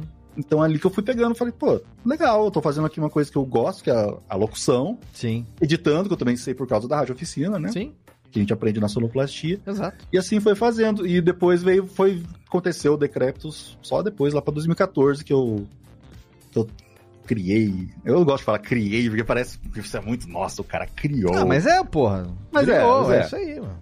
E a ideia do Decreptus, isso é- eu acho que eu nunca falei nem no Decreptus, era ser um negocinho pra rádio, um programete de rádio. Sim. Que esse meu amigo lá da, da época lá de Cruzeiro, ele foi ser coordenador numa rádio. Aham. uma rádio lá em Minas, não lembro a cidade. E eu falei pra ele, cara, eu tô com uma ideia aí de fazer um negócio meio nostálgico, assim. Seria eu conversando com alguém, por exemplo, ah, hoje a gente vai falar de locadora. Aí eu procurava um cara que foi dono de locadora e a Uhum. gente falar dessas coisas antigas, mas programentezinho de 10 minutos estourando ali, sem música, sem nada. E eu botei esse nome horrível, Decrépitos, né? De coisa velha, coisa mal acabada. Acabou que esse negócio nunca foi pra frente, Uhum. Decrépitos no rádio. Aí, em janeiro de 2000, ó, a história acontecendo. Em janeiro de 2015, eu fui, eu tava meio brigado com o João, a gente fez as pazes e tal. E eu falei pra ele, cara, eu tô querendo fazer um piloto de um podcast. Vamos fazer? Ele, ah, vamos e tal. E o primeiro episódio do Decrépito saiu em fevereiro e não. E o elenco do primeiro episódio não tem nada a ver com o que é hoje. Era eu, Pablo Peixoto, Nossa, Pablito. né? Então, porque eu pensei, pô, eu vou chamar o cara que também manja das coisas antigas aqui, Sim, né? sim. O Paulo tem o canal dele. E a gente gravou aquele tema básico de todo podcast, que é Ah, no meu tempo era melhor. Sim. Hoje esse episódio os jovens iam falar que é cringe. Inclusive, Esse- gravamos esse um. Radiofobia ontem, na data anterior a esse programa. Você estava fazendo uma live, a gente estava também. A gente não estava dizendo que no nosso tempo era melhor, mas a gente só estava falando de coisa velha. A gente sempre é assim, né? É, pô. É. E vai ser assim sempre. E acabou o que aconteceu. Aí, através do João, eu conheci o Mordente. No segundo episódio, o Mordente já entrou, que eu também não conhecia. E ficou, ficou esse elenco fixo aí. Estamos aí já em dezembro, a gente faz sete aninhos. Sete É anos. Uma, uma criança correndo e quebrando o nariz pela casa Sete anos de decróbodos. de decróbodos e é complicado, cara. A quantidade de vezes que a gente quase desistiu. Ah, bom, mas até aí nós estamos, né, navegando estamos nessa mesma, É. mesma onda de para, não paro, para, não paro. Ainda mais que é, você, assim como eu também, teve um momento da sua vida que você passou a editar podcast profissionalmente. Né? Então, nesse momento também, quando a gente aumenta demais o volume de trabalho, a interrogação de seus, será que eu devo continuar o meu que não me dá um puto? Uhum. É, e, e me gasta um tempinho também. É, ou eu devo aqui focar totalmente no, no trabalho que me remunera, a gente fica muito mais tentado a terminar aquilo que não paga, mas a Exato. gente, de qualquer maneira, sobreviveu. O Radiofobia tá aí ainda, 13 anos no ar, o Decróbodos tá aí também, já vai pro oitavo. Então, tamo, tamo, tamo sobrevivendo, Danonel. Tamo... Sim, e, e isso foi graças ao Decreptus que o, o Cid, né, Sim. do Não Salvo, chegou até mim. Ele se ofereceu para participar de um episódio, mas na verdade ele tava querendo me, me aliciar, Aliciar como, para trabalhar, eles... como editor dele. E a gente ficou seis anos editando todos os podcasts do Não Salvo. Sim, na época que o Cid resolveu, já, já era gigante na internet, né? Sim. O Não Salvo já era gigante no blog. O Cid é um dos os remanescentes da era de ouro da blogosfera brasileira. Já era gigante Famosa. no blog, pra caramba. E, puta, o Cid ele era pau a pau ali com o Kibiloco, né? Ele Sim. era pau a pau ali com é, Cocada Boa, os, os maiores dos blogs ali daquela época, do comecinho dos anos 2000 ali. E aí enveredou pro podcast e você editou os, no- o, o podcast do Não Ovo e os outros podcasts lá com ele desde o começo? Eu entrei no oitavo episódio. Ele tava fazendo com outra pessoa e aí conseguiu fechar contigo? Isso, eles faziam os primeiros numa produtora mesmo. Aham. Não lembro qual que era, acho que era Central 3. Central 3, sim, sim. É, só que eles não estavam gostando, porque eles tinham que ir lá no estúdio pra gravar, tal, sair era longe pra eles. E como eles estavam todos no escritório o Uhum. dia inteiro, Uhum. aí o Cid deu a louca, foi lá, comprou mesa de som, microfone e tal, começou a gravar lá. Estruturou. E aí o Davi, que trabalhava lá, que começou a editar, só que ele era editor de vídeo, então ele já tinha muita demanda, porque o Não Salvo, nessa época, tava no o WhatsApp, que é hoje, era o Não Salvo. que Sim. Espalhavam os vídeos virais, né? Sim. Aí o Cid me chamou, ah, quanto que você cobra pra fazer e tal, é assim, assim. Nessa época só tinha o Não Ovo e o Teoria Não Ovo, que era o Não Ovo na quinta e esse de teorias na sexta. Então eram Uhum. dois podcasts. Aí começamos, aí eles criaram o Padrim, e foi um puta do estouro. Eles, na época foi o maior negócio do, do Padrim que já tiveram lá, de arrecadação. Aí começou, aí eles começaram a pensar nos outros podcasts, né? Aí, foi aí que veio o Rebobinando, que o Luigi, o Luigi faz ainda, né? Até hoje, o Rebobinando. Sim. Veio o Rebobinando, veio o Se Eu Fosse Você, veio o Bicuda de futebol. E eu fiquei lá, cara, ralando. E foi aí que a gente teve a chance de se conhecer, que a gente foi se encontrar em CCXP e tal. Fizemos palco juntos, fizemos Sim. hamburgueria, karaokê e, e bebedeirinhas de leve. só de leve, gente. Mas foi, foi aí que eu comecei a estar editor, né? Porque eu nunca fui assim, puta, eu quero, eu quero ser editor, eu vou trabalhar com edição e tal. Na verdade, eu editava o que eu precisava. Aí, financeiramente, começou a compensar pra mim, foi o que você falou. O Decreptus, ele só começou a dar dinheiro, não digo nem dar dinheiro, tipo, até ganhar alguma coisa lá pra, pro terceiro ano só. Sim. Que eu acho até que eu tô reclamando de barriga cheia, que é até rápido pra um podcast. Com certeza. Muitos levam muito mais tempo. No nosso primeiro ano, a gente conseguiu fazer um, um publi da Cinemark, mas foi troca de ingressos. A gente sorteava os ingressos pro, pros ouvintes, então a gente não ganhou nada. Foi mais uma coisa ali, ah, vamos, vamos aqui começar a espalhar o nosso nome, né? Uhum. Pra fazer as coisas. Hoje em dia a gente já fez bastante coisa. Mas o que sustenta mesmo o decreto são os ouvintes. Se não fossem o- os padrinhos. Manda o Pix, manda o Pix. O Pix, essas coisas. Agora tem porque- lá o código o QR Code lá, manda o Pix e tal. Manda o Pix. Agora a gente tem um endereço bonito, que é pix.decretos.com. Olha aí, que. Eu tava vendo ontem, a, agora que acabou a live do, do Radiofobia, eu fui fui comer, né? 11 e pouco da noite. E aí eu sentei, você passa o dia inteiro numa tela, você vai descansar, você faz o quê? Liga a outra tela, né? É, Aí eu fui no YouTube ver o que, que tinha de atualização e o primeiro vídeo que tava lá do mais recente era a live de vocês que tinha terminado naquele momento ali. E, ou tava ao vivo ainda, será? Agora eu não Eu me lembro. tava- é, a gente terminou era Não, já tinha. meia-noite. É, tinha- então acho que tava ao vivo ainda. Aí eu fui ver, tava vocês três lá e tal. E aí eu tava lá o QR Code, manda Pix e tal, vocês fizeram ó, a, a, a live ali. E, pô, falei, coincidência, né? Porque a gente tava fazendo ao, ao mesmo tempo. Pois é. E a coisa tá acontecendo em tempo real e a gente não dá nem tempo de acompanhar tudo que, que os amigos estão fazendo hoje em dia, né? Por isso que essas oportunidades aqui da gente poder conversar e conhecer melhor, trocar uma ideia, legal trazer, trazer também pro ouvinte aqui é muito bacana. Agora, hoje você profissionalmente tá focado é, em edição o tempo todo, você agora tá dividindo o seu tempo entre edição e locução, tem outras coisas aí, Co- como que tá além do Decreptus que você tá lá com os meninos e tal, mas é, o, o trabalho mesmo, profissionalmente, o trabalho mesmo, você vê, né? O que dá dinheiro, né? o que dá dinheiro mesmo, profissionalmente. Você tá dividido entre edição e locução também? Você tem feito locução também? Então, agora eu tô mesmo focado na locução, né? No negócio mesmo de, do que eu gosto de fazer. Agora os podcasts do Não Salve, eles se encerraram. Porque acabou lá, né, o Cid, por É. enquanto. E eu tô focado nisso, cara. Assim, o Decreptus pra mim ainda é o meu, meu xodózinho. É a né? cachaçinha, né? É o nosso, nossa, nossas válvula de escape semanal, né? Isso, ele eu ainda tô editando, assim, mas assim, que nem eu falo, o Decreptus, como é meu, e eu não, não uso ele como uma vitrine da, da minha edição, assim, nunca Sim. foi a intenção. Então, Sim, tipo, a gente faz essas lives, ah, eu vou lá e boto a trilhazinha no fundo e já era. Às Sim. vezes eu faço no seu esquema de, de ao vivo Uhum, também, uhum. mas agora eu tô focado na locução mesmo. Na locução, eu não pretendo seguir mais tanto pela edição, não. Eu acho que foram seis anos muito puxados, Pancada, muito né? estressantes, Sim. Né? Porque era muita coisa pra uma pessoa só fazer. É, porque você era o único editor de todos os podcasts da casa, né? É, e era todo dia, todo dia. E, e foi difícil, cara. Eu tive aí umas, umas crises foda de Teve uns burnout, não? Uns burnoutzinhos É de foda, leve. É foda. Mas agora eu quero focar nisso. E assim, ao mesmo tempo que eu vou ter mais tempo, né? Porque não tem mais esse monte de podcast pra editar, eu quero criar coisas novas pro Decretos. A gente já tá pensando em, em novos quadros, em outros programetes mesmo dentro do Decretos, assim. Que nem Aham. a gente tinha o, tem o Vacilo News. Que é o maior sucesso, que é uma coisa que eu peguei lá do Zoeira Cast, que, eu, que eu tinha criado lá o Zoeira News. Aham. E a gente lendo notícias idiotas e dando risada delas, né? Cara, eu assim. fazia isso na época de Rádio Fênix, velho.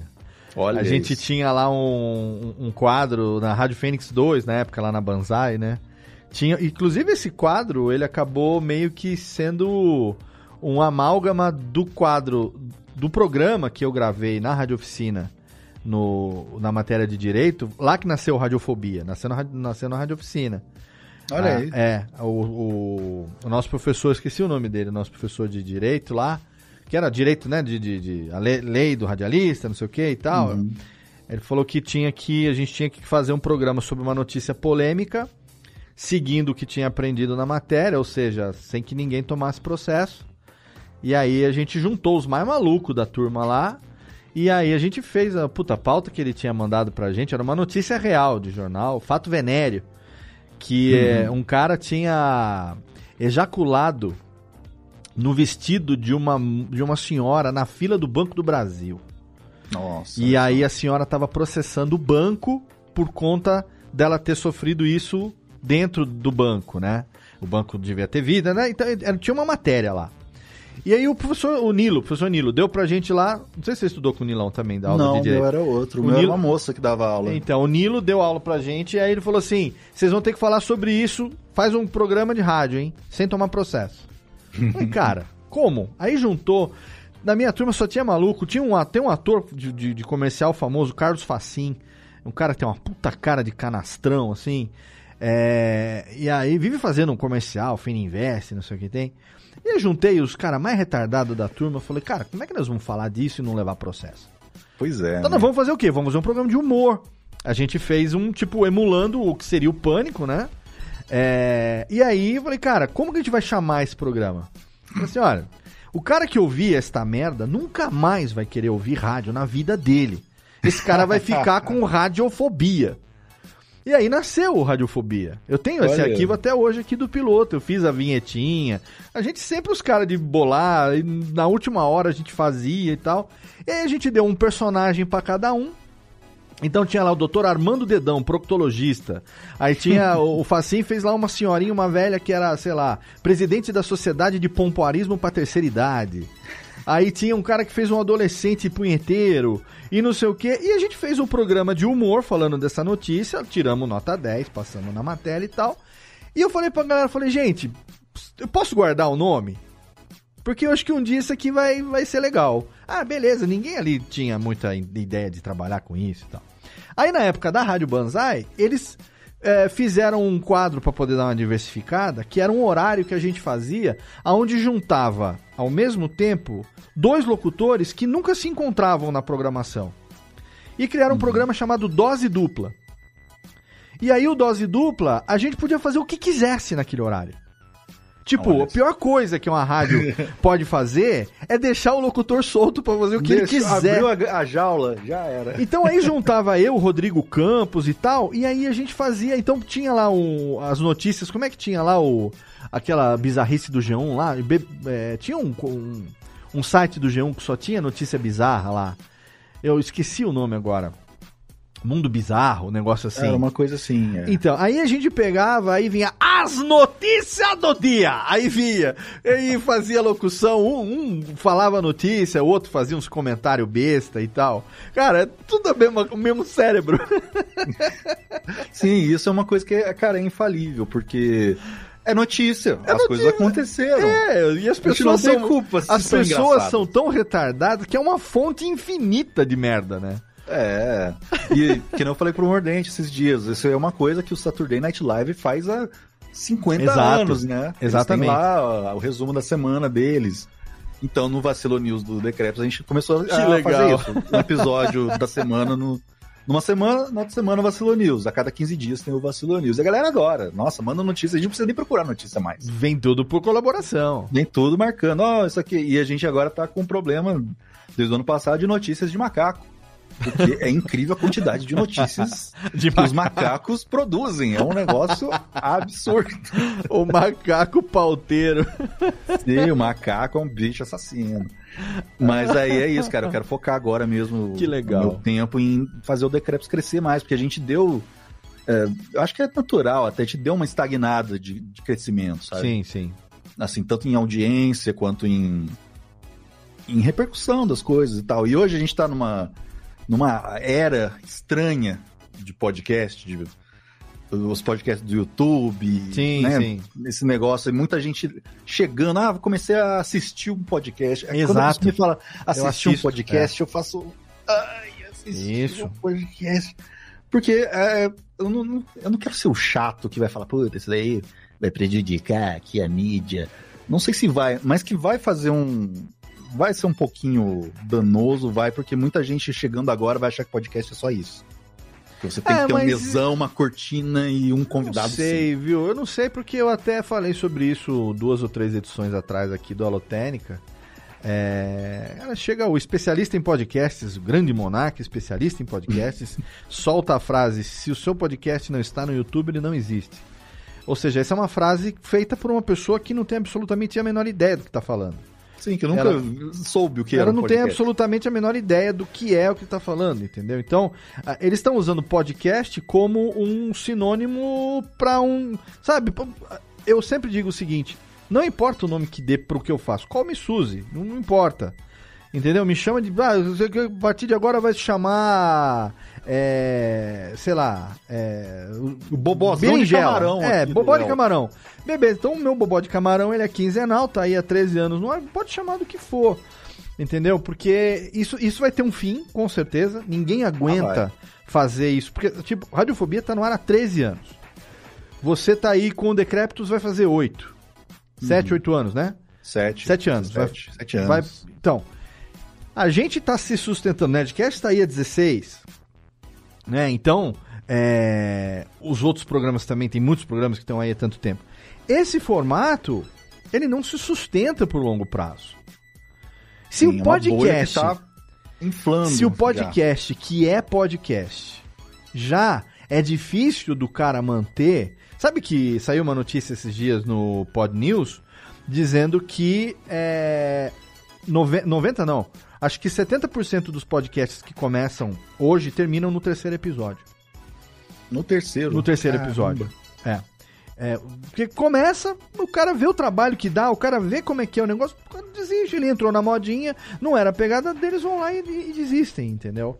Então isso vai ter um tempo útil, vai ter um, um tempo de vida, pode ser que a- a- acabe, sei lá, confundindo as pessoas por um momento ou não, não sei, mas eu sempre digo isso há muito tempo, não só eu, muita gente diz isso, inclusive Cauê Moura, essa galera que já ganhou muito dinheiro da inter- na internet, Castanhari, Coachella, ganhou muito dinheiro no, no YouTube, já sabem que você não pode depender dessa cesta de ovos chamada YouTube, É. porque se você tá jogando num terreno que você não tem controle sobre as regras, as regras mudam amanhã, você não tem o que fazer.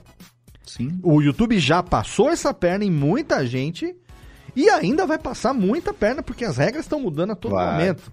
Foi o tombo que todo mundo levou com o Facebook, né? Exatamente, exatamente o que aconteceu com o Facebook e o, que aconteceu com o YouTube com os grandes canais também, porque as regras estão cada vez maiores. Agora a gente está aí com o LGPD, que está vindo mundialmente, cada país adaptando Lei Geral de Proteção de Dados, vindo aí de uma maneira cada vez mais intensa. Então, ganhar dinheiro com audiência pura e simples, por AdSense, por AdSense. visualização, vai se tornar cada vez mais difícil, entendeu? Quem está sobrevivendo hoje financeiramente no YouTube é quem está conseguindo vender publicidade paga no programa. Esses Sim. caras é que estão conseguindo manter. Porque de AdSense mesmo, o cara tem duas opções. Ou ele, ele faz três, quatro vídeos por, por dia que tem milhares, milhões de visualizações e ganha no pinga-pinga. Daí que vem o fruto desses podcasts aí de, de 10, 11 horas. Que não é nisso que os caras estão ganhando. Os caras estão ganhando nos cortes. Pois é, né? E são uns cortes cabulosos de coisas, uns clickbaits assim. É, e é o corte Absurdo. que. E, e assim, você grava 12 horas pra poder extrair, sei lá, 10 cortes, 15 cortes por programa, que tem 3, 4 minutos cada um. É. E daí vai os views. Mas pra poder Gastando. gerar isso, você faz o quê? Você passa o dia inteiro sentado, bebendo, comendo, conversando, gastando. Cara, 11 horas por 11 horas. O MDM, nossos queridos amigos do Melhor do Mundo, já grava o podcast de 14 horas há anos. Não é novidade pra ninguém. Entendeu? Sim, nossa, Deus, Deus me livre de fazer. 11 Não, eu não. Cara, o Radiofobia hoje em dia, quando passa de duas horas ali, eu já tô cansado. É, eu já não. Já não tô. Não tem necessidade mais de tanta coisa. É, não, e outro, acho que um outro problema grave desses podcasts, assim, é que são sempre os mesmos convidados. Sim. Tipo, eles contam as mesmas histórias em todos os lugares, porque virou uma coisa tão. Eu quero ter o meu podcast, ah, eu quero fazer o meu, que eles não têm mais o que fazer, sabe? Eu acho que. Enfim, é Os que- mesmos convidados que participaram de um, daqui a pouco estão sendo chamados pro outro, estão sendo chamados pro outro também e tal. É, e, e acaba virando isso. É, podcast não precisa só ser entrevista, tem isso também.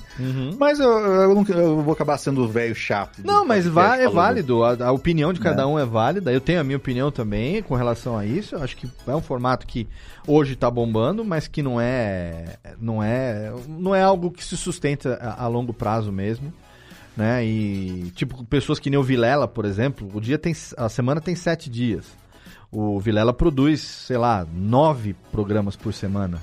Ou seja, 9, 10. Tem dia que ele faz. Você vê na agenda dele lá, é, tem programa. Tem dia que ele tem programa às 10 da manhã, outro às 3 da tarde, outro às 8 da noite. Nossa, é muito Ele chega a fazer três programas por dia e esses programas, cada um deles, tem 3, 4 horas de duração. Então, assim, é bom a qualidade, a produção é legal, a câmera é legal, a luz é legal, o cenário é legal. Vilela é um cara bacana, meu amigo, o cara que desenvolve bem o papo, não sei o que tem. Mas vai chegar uma hora que a saúde dele vai pedir arrego, ele vai ter que dar um stop. Sim, até porque ele é comediante, ele vai precisar voltar a fazer Sim, show. e até né? porque ele tem família, tem esposa, tem filhos, então, tipo, a vida cobra o seu preço em algum Sim. momento também. O que eu tô falando aqui não, eu não tô rogando, rogando praga, nem querendo que não dê certo. Eu quero que dê muito certo pra todos eles, inclusive pro Flow, pro Monark, Pode Pá, pra galera toda. Só um minutinho lá do meu amigo Ed Gama e do, do Estevan Nabote. Agora também começou lá o Carioca e o Bola fazendo ticaracatica-tic Ticaracaticast, que é o É podcast. é, sabia. começou agora o Ticaracaticast, que é o podcast em vídeo, né? Do, do Bola e do, e do Carioca. Eu quero que todo mundo se dê bem. Eu quero que a palavra podcast vire viral mesmo na boca das pessoas, sabe? Porque quanto eu que tô hoje, né, com a empresa consolidada, quanto mais esse pessoal se, se, eh, se cresce e ganha visibilidade, mais gente procura a, a busca como produzir um podcast profissional e Sim, isso sim. Cara, a gente recebe uma média de 15, 20 e-mails por dia na empresa pra pedir no orçamento. Então, que venha. Nesse aspecto, que venha. Entende? Agora, assim, é algo que realmente exige demais é, de- dessa galera em termos de produção, em termos de dedicação, né? É um trabalho, é um trabalho, é um esforço. É, sim. No final vão acabar sobrando os, os mais. Os que E quiserem. aí vai né, ficar, exato. mesmo. Aí vai acabar ficando realmente. Vamos ver também, assim, a mídia digital, ela muda muito rápido, né? É. Então a gente não sabe até quando as pessoas vão é, ouvir em vídeo. Claro que eles também estão distribuindo o sinal, é, é, né, o áudio depois no podcast, mas ele está sendo produzido para vídeo. Então a qualidade de áudio não é uma grande preocupação. Né? Agora o próprio Brian começou lá com o menino lá, o Lucas, como é que chama lá? O, o menino que era do Parafernália lá. É, o Brian começou também um, um, um programa assim, né, os dois apresentando e tal, de terninho, gravata, não sei o quê. É. Enfim, é um negócio bacana. Quem pode, né, tá fazendo. Exige estrutura física Pois é. para você poder competir. Exige, né, tudo isso. Então eu acho que seria mesmo. É, é- é desejável que cresça cada vez mais. Mas é um formato que é difícil de fazer. Eu não faria, eu não conseguiria fazer pela que minha não. rotina de trabalho, de família, ainda mais estando aqui no interior, com três moleques, tocando a firma, morando sozinho, pai solo, divorciado, cara, não teria condições. É, mas uma coisa a gente não pode negar: a Shure nunca vendeu tanto SM7B Não é verdade? quanto hoje em dia. Meu amigo Dani Bayer, se deixar, a gente fica aqui a noite inteira conversando. Ah, fica mesmo. eu quero, eu quero saber o seguinte, eu, pergunta derradeira aqui pra gente poder encerrar o nosso papo de hoje. É, o, que, o que é o podcast pra você? O que significou trabalhar? O que significa eh, participar, produzir podcast? Para você como radialista, né? Assim como eu tenho também a minha opinião, quero saber a sua. O quanto hoje você, como radialista, como locutor, como profissional da voz, eu sei que você também faz locução para rádio, você também não deixou de fazer isso, mas o quanto que o Dani Bayer, radialista, aquele menino que queria trabalhar com rádio, locutor que tem o seu DRT na carteira de trabalho, se realiza hoje como podcast? O que, que o podcast é para você? Cara, eu, eu posso dizer que o podcast é meu amor, meu bandido. É que é- toda vez que eu vou, que eu penso em desistir, eu penso nesse Danielzinho lá dos anos 90, eu falo, cara, eu tenho o meu negócio aqui que eu queria fazer. Querendo ou não, eu tenho um programa semanal Sim. onde eu posso fazer o que eu gosto, que é locução, tenho os meus amigos que fazem comigo, é uma terapia que acaba sendo fazer o podcast. E toda vez que eu tô pensando em desistir, eu olho o microfone e falo, cara, você chegou lá. Você chegou lá onde você queria, você tá. Não é no rádio aqui? É, mas não é, só não tá sendo transmitido no rádio, entendeu? Tá Sim. sendo distribuído de outra maneira. Mas o que a gente faz é o. O podcast é o filhotinho do rádio Aham. né? É o filhinho que tá crescendo ainda. Acho que já até cresceu bastante, né? E pra mim é isso, cara. É, é, é a minha, minha terapia, que nem você fala, é a cachaça A cachaçinha. que a gente faz e não quer parar. Toda vez que eu penso em desistir, eu penso nisso. Cara, o Danielzinho lá ia te dar uns tapa. Se você parar de fazer isso agora que você consegue fazer, agora que você tá podendo fazer, que você tem toda a chance de ter o seu programa, você tem os seus ouvintes, cara. Você não tem um trilhão de ouvintes, mas você tem ali o pessoal que é fiel, é fiel. O pessoal que gosta de ouvir, ele vai estar lá Com certeza. e torcer pro- pro podcast chegar mais longe, né, do que do que tá e tem tudo pra chegar, mesmo assim, dando essas desvirtuadas, é legal, o podcast de vídeo pra para algumas pessoas e ao mesmo tempo que eu não, não gosto muito, foi o que você falou, é um jeito de popularizar. Sim. Ninguém sabia ainda o que é um podcast, né? A palavra podcast tá aí completamente na boca da, da galerinha, galerinha jovem. E pra mim é isso, cara, o podcast pra mim é uma válvula de escape que eu tenho ali de de fazer. Às vezes dá trabalho, dá, dá sempre trabalho, mas é minha terapia, minha, minha, minha menina dos é olhos. fala? Dos olhos. Menina dos olhos. Olha, eu vou, eu vou falar o seguinte, já vou te aliciar aqui, tá? Porque eu sei que você Uhum. tá agora num, num período detox Sim. de ter editado podcasts de noite, noite e dia sem parar na base do chicote durante tantos anos. Na- literalmente, chilepe, chilepe. Mas se em algum momento a alma de editor de podcast de Dani Bayer quiser voltar à ativa, não feche com nenhuma empresa de edição sem falar comigo antes, hein? Ah, pode deixar. Porque pode aqui deixar. nós estamos crescendo, acabamos de, de fechar um contratinho com o Magazine Luiza. Olha aí, ó. Titling. E outros, é, então, clientes chegando e, cara, pra você sempre vai ter lugar aqui pra editar com a gente. Então, cara, se começar a falar, hum, acho que eu quero voltar a brincar disso, fala com o Léo primeiro, hein? Ah, claro, pode deixar. Se eu souber que você Se- Se o fechou- editor aqui dentro de mim resolver acordar. Se eu souber que você fechou com qualquer um da minha concorrência antes de falar comigo, eu vou ficar muito puto. Não, pode deixar Até que porque a você não- radiofobia é a primeira da Até lista. porque você não tem conta, tu tá amarrado com ninguém, faz o que quiser da vida, né, dona Nel? Você é... Cara, puta, obrigado por você ter aceito o convite Imagina. de conversar aqui comigo. Esse programa é um, é um querido do Alotênica também, não só meu, como dos ouvintes, porque é a chance que a gente tem de poder conhecer melhor os amigos, né? Conhecer melhor as vozes que a gente ouve. É, você foi um dos. Foi o cara, né? Um dos caras. Você foi o cara que me mostrou, a- sem saber, acho que eu nunca te falei isso. Você foi o cara que me mostrou, através da locução no Decréptos, que o meu setup do SMCTB estava errado. Ah, eu lembro disso. Eu lembro que você me mandou um WhatsApp perguntando. Lembra? Ah, então Uhum. a gente chegou a conversar sobre isso, né? Porque eu Sim. falava, pô, ele usa o mesmo microfone que o meu. Por que, que a voz dele. Tá certo que a, a qualidade vocal à parte, porque você tem um grave maior do que o meu. Mas eu, mas esse microfone é pra ter uma presença melhor. E aí eu falei, aí eu ouvi Dana. Aí a gente conversou, né? Eu falei, Dana, Uhum. ah, então eu uso aqui assim. Eu falei, ah, tá bom. Aí sim. Falei, eu Deixando tava. a chavinha ali, Puta né? microfone bom, eu tava usando errado o tempo todo. Logo eu que ensino as pessoas, que vergonha. Mas se ó, tá, hoje nós estamos aqui gravando com o mesmo microfone e com a mesma. o mesmo naipe.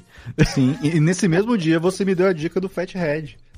Ah, Teve foi. isso do também. ganho, né? eu peguei um ano passado. que Ah, tá aqui, então, o meu tá aqui também, é. Olha aí, tá vendo? A gente.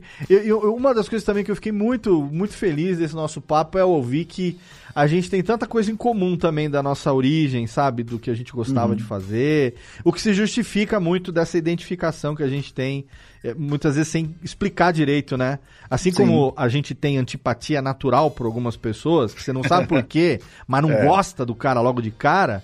Tem aqueles que a gente nem conhece, mas já parece que é brother na primeira breja, já parece que tá junto a vida inteira. E pô, você é uma das pessoas que eu me sinto muito, muito bem, muito à vontade quando a gente tá junto.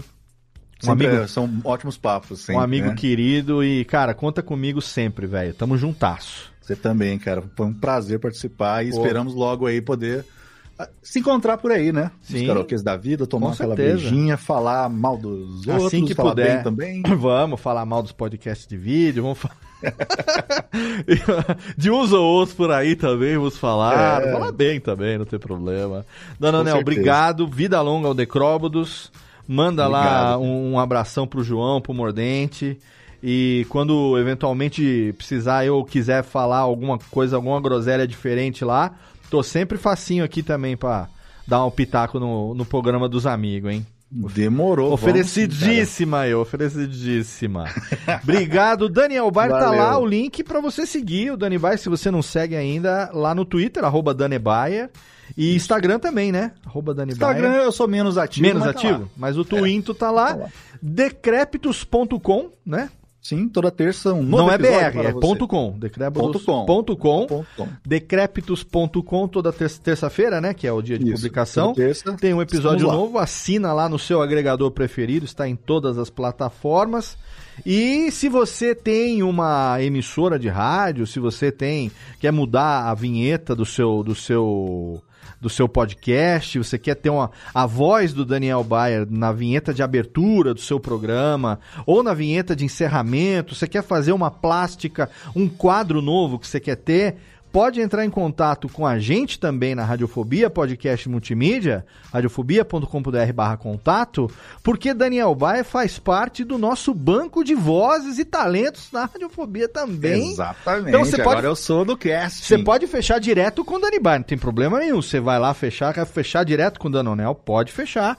Mas se você quiser ter uma vinheta by Radiofobia, com a edição da Radiofobia, com a voz de Danonel, você pode entrar em contato com a gente também e pode, olha, já pensou o cara ter essa essa voz, cadê técnica? Bota aqui, essa voz lantijolada. Deixa eu botar pra você também, cadê? Tem reverb pro Danonel aqui, técnica? Cadê? Tem aqui, ó, Tem vai lá.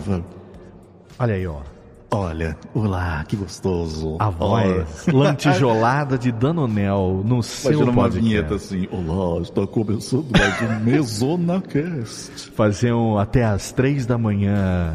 Fazer um, um podcast, como é que é? É turma, turma do. Turma da rotatória. Turma da rotatória by night. By night. Vai, né? E eu lembro que a vinheta da turma da rotatória era bem escrotinha, né? Turma da rotatória, sabe? E tinha uma descarga no fundo, assim. Ah, como não, né? Daniel Bar, querido, obrigado. Obrigado pela participação aqui. As portas, não só do Alotênica, Radiofobia, tudo que eu faço sempre abertas para você. E Brigadaço. a gente se vê em breve. Obrigado a você também aí, querido ouvinte, que acompanhou mais essa edição do Alotênica, do Soul Podcaster. Você sabe, a gente tá aí mensal, mas nesse mês agora de julho, a gente tá com o mês do Alotênica na Radiofobia Podcast Network. Teremos três episódios do Alotênica, um mês especial. Então, se você tiver uma sugestão de tema, sugestão de pauta de convidado, pode mandar pro arroba alotênica lá no Twinto, ou então alotênica arroba radiofobia.com.br. Quem sabe em breve aqui não vai ter uma pauta que você sugeriu nesse nosso programinha, nosso podcast sobre produção de podcasts. A gente se encontra no próximo programa. Obrigado pelo seu download, obrigado pela sua audiência. Um abraço e até lá.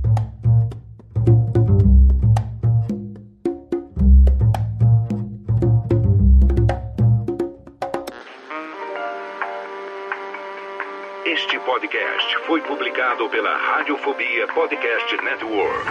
Acesse radiofobia.com.br barra podcast para conhecer e ouvir todos os nossos programas. Ou assine no seu agregador de podcast preferido. Esperamos você no próximo episódio.